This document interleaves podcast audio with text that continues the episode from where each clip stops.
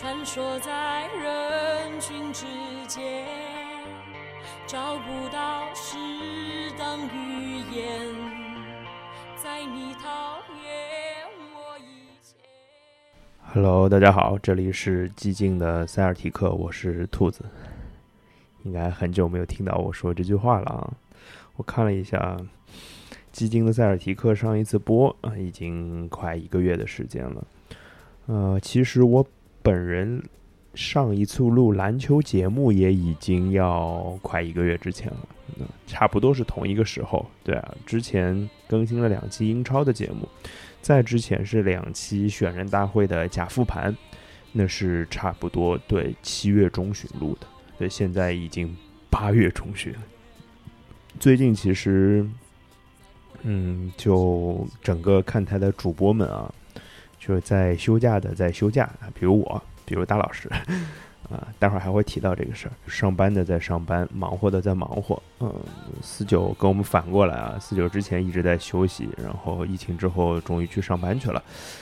也挺忙的，也不太好约时间啊。本来是想找他来一起录些东西的，也没有，还没有约成。那这上来扯那么多，其实只是要解释一下，这期节目真的只有我一个人啊，连续也挺忙的。本来想找他来一起录这一期的。其实塞尔提克这节目之前三期啊都是在聊赛季总结嘛，现在啊其实休赛期也算是差不多过去了，我觉得就是大家引援基本都告一段落了，除了还有一些交易的传闻在天上飞以外啊，嗯，今天不聊那些什么杜兰特、欧文啊、多诺万、米切尔这样的东西啊。不聊这个啊，其实杜兰特应该跟凯尔特人是有很大的关系的，但是我不想聊。今天我想好好聊一聊我们现在手头的这个阵容。之前有看到不止一家媒体，美国媒体有更新说，这个休赛期的这个实力榜也好，然后操就是夏夏天的操作的排行也好啊，我就有一些挺看不过去的，就。竟然把凯尔特人这样的球队和独行侠这样失去球队二当家、白白失去球队二当家的球队的操作，哎，不，没有没有没有 diss 主席的意思啊，就是确实独行侠的夏季操作，在我看来是一个低分操作，而凯尔特人是一个很高分的操作啊。这两支球队居然什么打评级就差了一小档之类的，两个小档之类的，就是可能 A 减和 B 加或者 A 减和 B 之类的。如果这两支球队的，呃，夏季操作的比较只是那么小的差距的话，那可能中间要塞下二十六支球队吧，也许，那怎么塞呢？大家端水就没有意思了嘛？我觉得，对啊，咱也不聊别人的事儿，这是凯尔特人电台嘛，咱就聊聊自己的事儿，聊聊自己这个阵容。其实现在球队的核心构架，我会认为是一个十人轮换的一个阵容啊。首发五人跟去年其实是一样的啊，还是斯马特、杰伦布朗、塔图姆、霍福德和罗伯特威廉姆斯啊，这是首发的五个人。那替补席上补充了两个非常非常得力的干将，让上个赛季其实凯尔特人一直被诟病的阵容轮换也好，或者说核心阵容不够这件事情得到了很大的补充。那现在我们从位置的角度上来讲，其实替补上有三个后卫，一个是普里查德，呃，我们期待他的进步嘛。当然还有去年在季后赛有出色表现，但也有不太出色的表现，或者说大家会觉得，如果他在总决赛当中表现得更出色一点的话，凯尔特人是有机会拿到总冠军的。对，就是小白德里克怀特啊、呃。当然，第三个后卫就是。新的补充就是布罗格登，那在锋线或者前场的位置上补充了意大利炮加里纳利啊，加里纳利刚刚度过了他的三十四岁的生日，他是一九八八年八月八号出生的，这个日生日实在太棒了啊，太棒了！所以他穿八号球衣嘛。当然还有去年在季后赛当中大放异彩的格兰特威廉姆斯，这样的一个十人轮换，其实在我看来是。是绝对要竖大拇指的，而且鉴于加里纳利是用一个不到六百万的年薪签下，布罗格登的交易只是付出了泰斯、内史密斯以及一个未来的首轮，而且这个首轮是前十二保护的这样的一个代价来说，我好像在之前蛮之前的节目里表达过对布罗格登的喜欢，而且我觉得他应该是步行者在交易名单的球员当中，我觉得应该是最好的一位。这个核心阵容呢，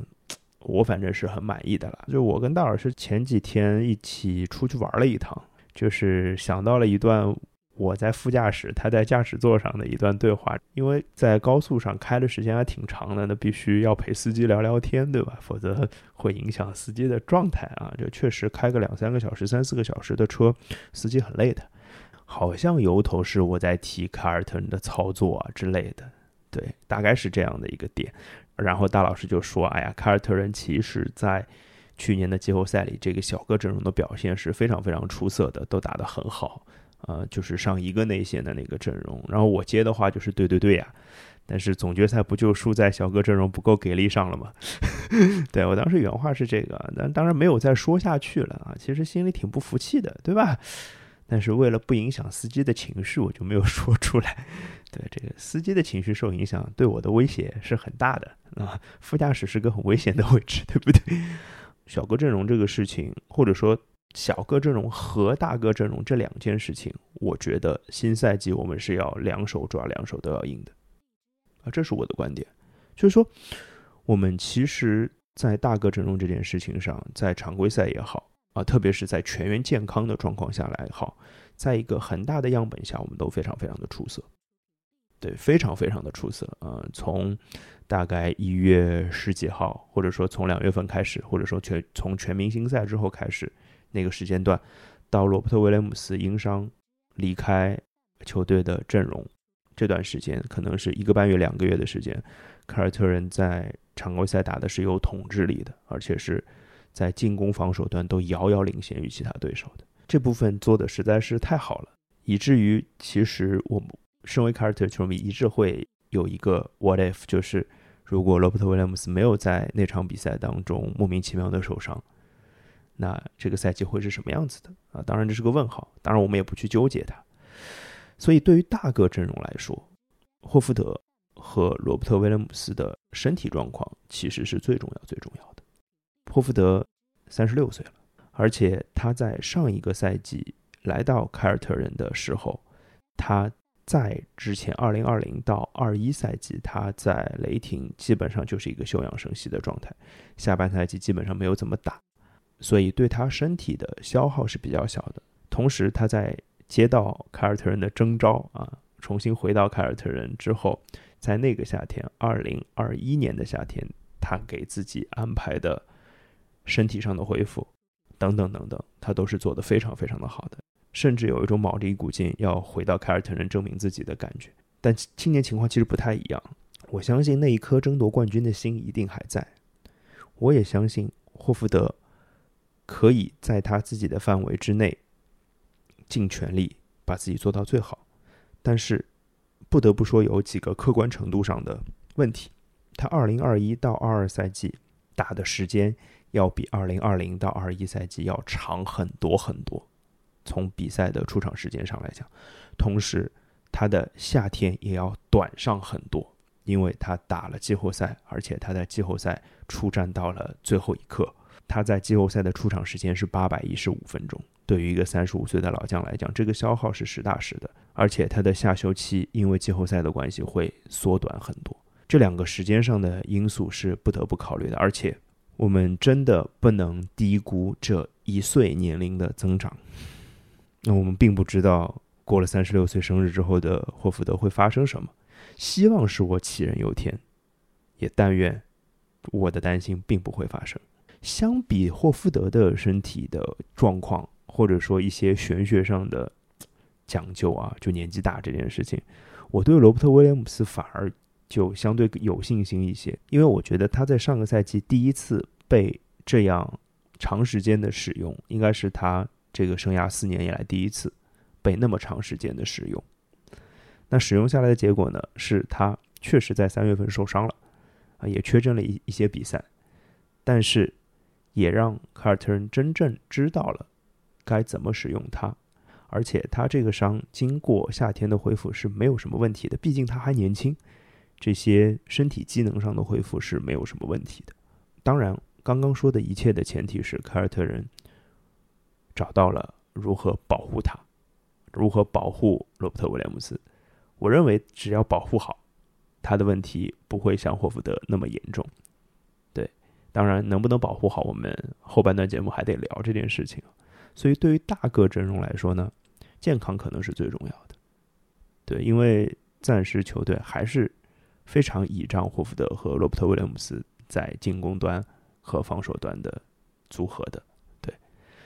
那么两手抓两手都要赢的另外一一手，那当然就是小个阵容了。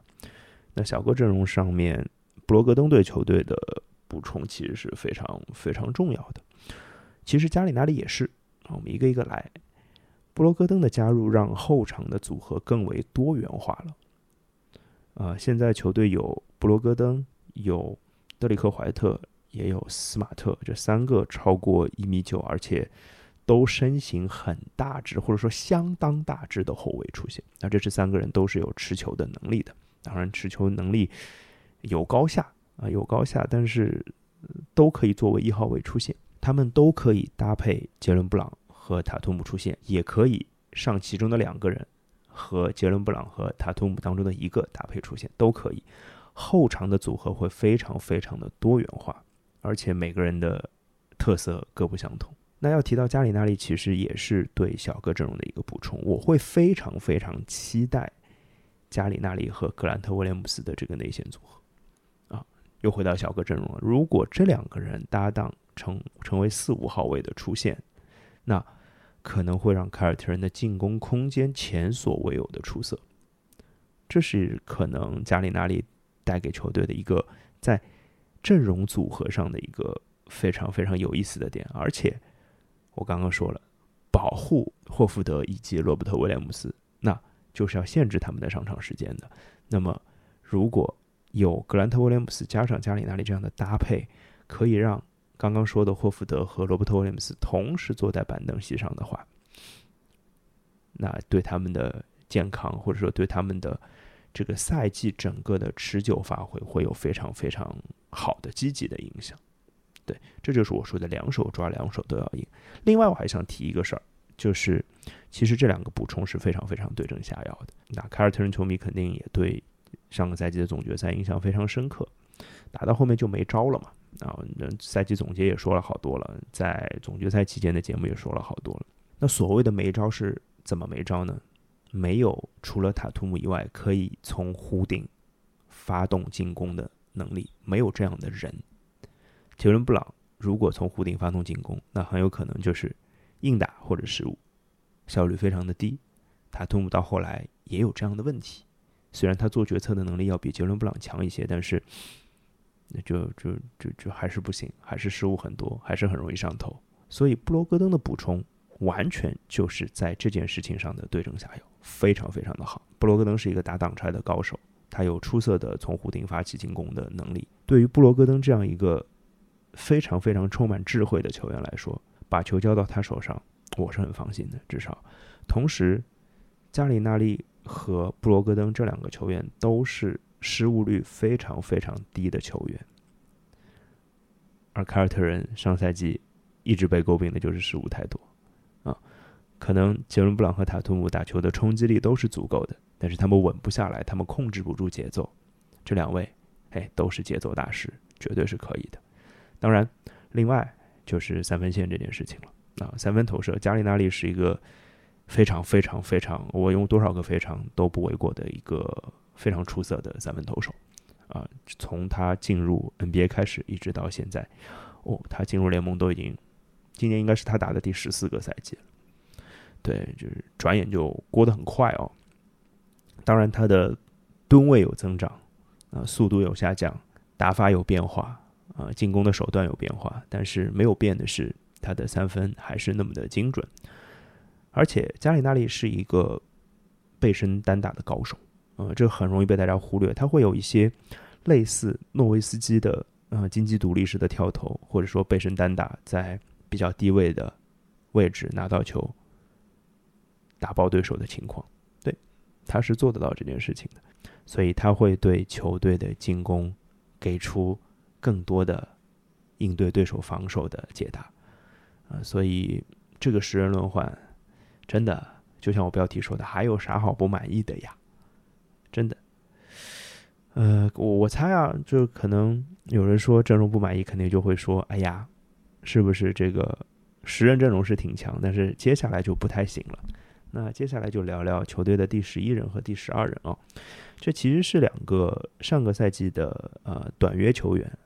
然后转正了，给了萨姆豪瑟三年六百万的合同，给了卢克科纳特两年的合同。就之前跟连续聊到这两个球员的合同的时候，连续的观点是：哎呀，这两个合同是不是给的太着急了，给的太大了？因为其实今年凯尔特人已经是奢侈税要交不少的球队了，那是不是给的太着急了？我倒是觉得，一是肯定是以鼓励为主啊。其实肯定他们在上个赛季的表现，特别是豪瑟，豪瑟在上个赛季的进步真的是肉眼可见的。豪瑟是一个在大学期间三分命中率没有低于过百分之四十的球员，而且他把他的这些技能从 NCAA 平移到了下联，平移到了呃 G League 对发展联盟。在上个赛季不到两百分钟的出场时间里面，其实也算是平移到了 NBA 啊，所以这样的转正合同，这份合同给他，其实意味着球队会让他打更多更多的时间的。对，就是就上个赛季不到两百分钟，我们可以期待他这个赛季的出场时间可能会到五百分钟，可能是这样一个期待。另外一个，其实就是球队给出长合同的话。会认为这两个球员，他们的交易价值是不会因为合同的长度而下降的。那我觉得这是合理的，特别还是豪瑟，我对豪瑟还是相对乐观一些啊。虽然他在夏季联今年的夏季联赛当中打得非常非常的差，但是我觉得他应该是知道自己已经被长约续了，所以有点小划水啊。而且对于一个凯尔特人的阵容来说，其实锋线是缺人的。他也知道自己在球队当中的位置其实是重要的。说白了，球队纯正的三号位，除了双 J 啊，就是双探花以外，其实就是他了。啊，他的 size 足够，他的三分足够出色，他的防守脚步，而且防守智商、进攻阅读都不错。嗯，我希望他可以拿到更多的上场时间，啊，球队的阵容轮换可以长一些。那对于科纳特来说，我就相对豪瑟来说悲观一些。我虽然史蒂文斯在新闻发布会啊，或者说各种各样的场合，不止一次提到了球队对科纳特非常非常的乐观。他们觉得一个七尺二寸可以护框，然后脚步也很灵活的大个子，甚至可以投三分。是对球队非常大的帮助，但是就我上个赛季看到的表现来说，我觉得不太够。我还是嫌他太慢了，太软了一些。对，嗯，希望科纳特的表现可以打我脸吧。他的这个位置其实也面临着很大的竞争，因为大家也都知道，啊，霍福德和罗伯特威廉姆斯他们一定是会休息不少的时间的。对，所以第三中锋这个位置。科纳特要面临很大的竞争，这就提到现在其实球队的双向合同也好，一些训练营合同也好，其实有三个和科纳特竞争的球员，呃，一个是双向合同是卡本盖莱，卡本盖莱代表凯尔特人打了今年的夏季联赛，大概场均是一个十二三分、十个篮板这样的一个数据，而且篮下能吃饼，能投三分，还能做一些换防。算是挺符合凯尔特人的一个标准的，然后签了两个训练营合同，一个是去年巴西联赛的 MVP 啊，卡波克洛，呃，之前被称为巴西杜兰特，当时二零一四年被选中的时候，是一个非常非常糙的一个胚子，就是身体素质很好，手非常长，但是经过了他在 NBA 的六年七年的洗礼之后。他还是离开了 NBA，然后去自己国家的联赛打了一年，拿了个 MVP。今年被凯尔特人相中了，会打训练营。啊，另外一个就是啊，CBA 球迷的老朋友啊，特别是上海队球迷的老朋友，就是冯莱。诺阿冯莱，二又是二零一四年的新秀啊，九号秀顺位非常非常的高，就是可能这个史蒂文斯或者安吉对二零一四年的新秀就特别情有独钟啊，之前试过的这个加巴里帕克其实也是二零一四年的二号秀嘛，对吧？嗯，这几个呢各有各的特点，也各有各的不一样的地方。而且更重要的一件事情是，球队给出了一个信号，就是球队看起来不会再签老兵了，不会签底薪的老兵了。其实现在在市场上还是有一些底薪的老兵是可以被签约的，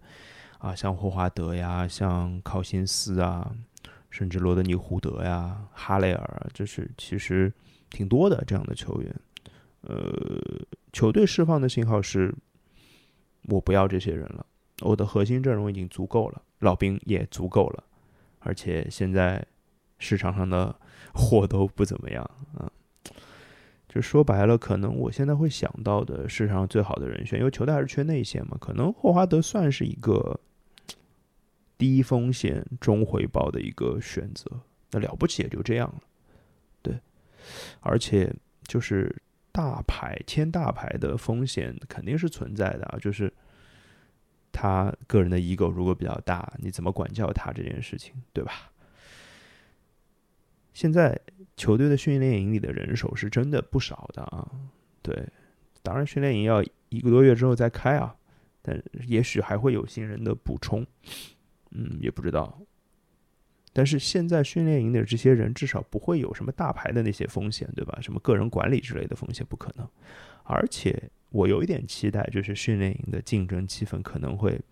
激发一些动力啊，额外的动力，让卡本盖莱啊，或者甚至冯莱或者卡布克洛这样的没有合同的球员去去有额外的出色的发挥。其实从内线的选择的角度上来讲，其实还挺明确的，因为球队在常规赛的大部分时间还是打无限换防的，所以他们还是需要。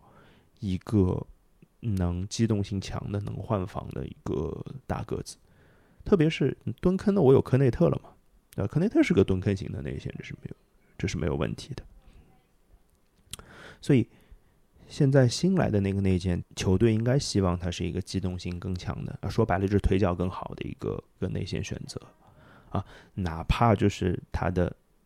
脑子不太灵光，或者说就是打球习惯不太灵光。我会愿意相信这件事情可以被试着调教一下，但是说白了，腿脚慢这件事情是调教不了的。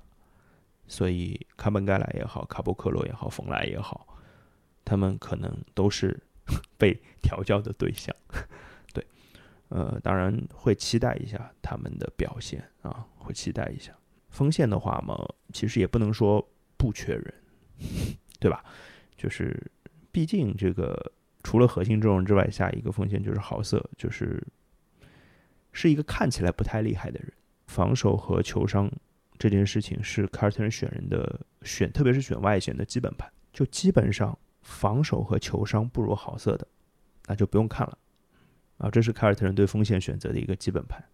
对，其实内线防守我觉得也算是基本盘，对，就是能防 switch 的嘛，对吧？那豪瑟作为一个标准出现挺好的。啊，当然，我希望他会变得更好。像包括训练营可能出现的，像夏联之前出战的布罗德里克·托马斯，去年的双向球员，也包括贾斯汀·杰克逊啊，应该是二零一七年的新秀吧，也是首轮秀。说白了，就是你竞竞争得过豪瑟，你可能就能拿到一个球队的一个位置，就就是这样。就大牌应该是不太会再来了。对，不会有 big name，或者老兵加入到球队的阵容当中了。但是训练营这个名单还是可以增加的，因为训练营总共能来二十个人嘛。那我们刚刚说到，哪怕算上贾斯汀·杰克逊和布罗德里克·托马斯，我就是我认为他们会来的。那还有两个名额，那这两个人会是谁呢？我希望来一些我不太熟悉的名字，对，或者说一些我完全没有听过的人，然后我又可以去了解他们，然后给大家介绍介绍。对啊，呃，当然最后聊一个人叫 J.D. Davidson，哈 对，刚刚忘记说他了，主要是啊，J.D. Davidson 是一个巨大巨大的惊喜啊，他在下联打的可太出色了啊。关于他在下联打得有多出色呢？看台之后会聊一期这个新秀观察哦，对，新秀观察可能会会提到他。今天就因为时间有限，就不不多说他了。但是可以提一提他对凯尔特人的一个阵容构架的一个影响，就是如果他可以在新赛季立刻为球队做出贡献的话，那球队的阵容说白了真的是进可攻退可守了。J.D. Davidson 在球队的后卫线上现在应该是第五号人选，分别是斯马特、布罗格登、德里克怀特、普里查德和他。那如果他能够表现出比普里查德更更强的竞争力，那普利查德就会作为一个可以被交易的人选出现。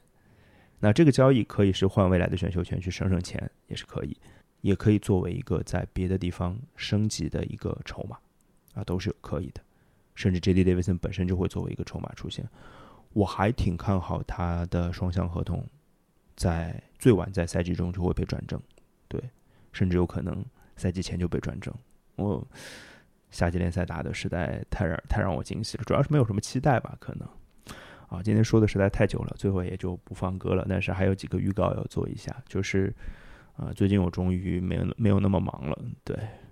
所以又要开始翻译东西了。啊，对，大概现在找到的文章有四篇跟凯尔特人有关的，一个是我前面其实提到的啊，就是凯尔特人在新赛季需要观察的一些隐患和隐忧，比如说霍福德。对，那那篇贴上的文章写的很比较详细，我刚刚只提了一嘴嘛。对，那个文章比较详细，好像也提到了一些新的组合，比如说我也提到的格兰特威廉姆斯和加里纳利的组合。对，那篇文章我觉得挺好。另外，我在凯尔特人的这个 Celtics blog 对找到了好几篇，这个叫什么球员观察类的文章，我可能会把它翻成球员观察或者球员观察室之类的。它英文叫 Film Room，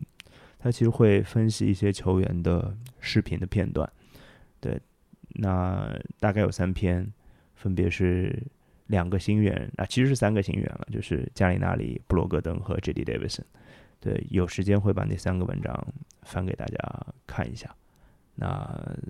最近应该会关于凯尔特的内容还是有一些的，好吧？那今天就到这儿，大家可以期待一下下一期我聊聊什么。拜拜。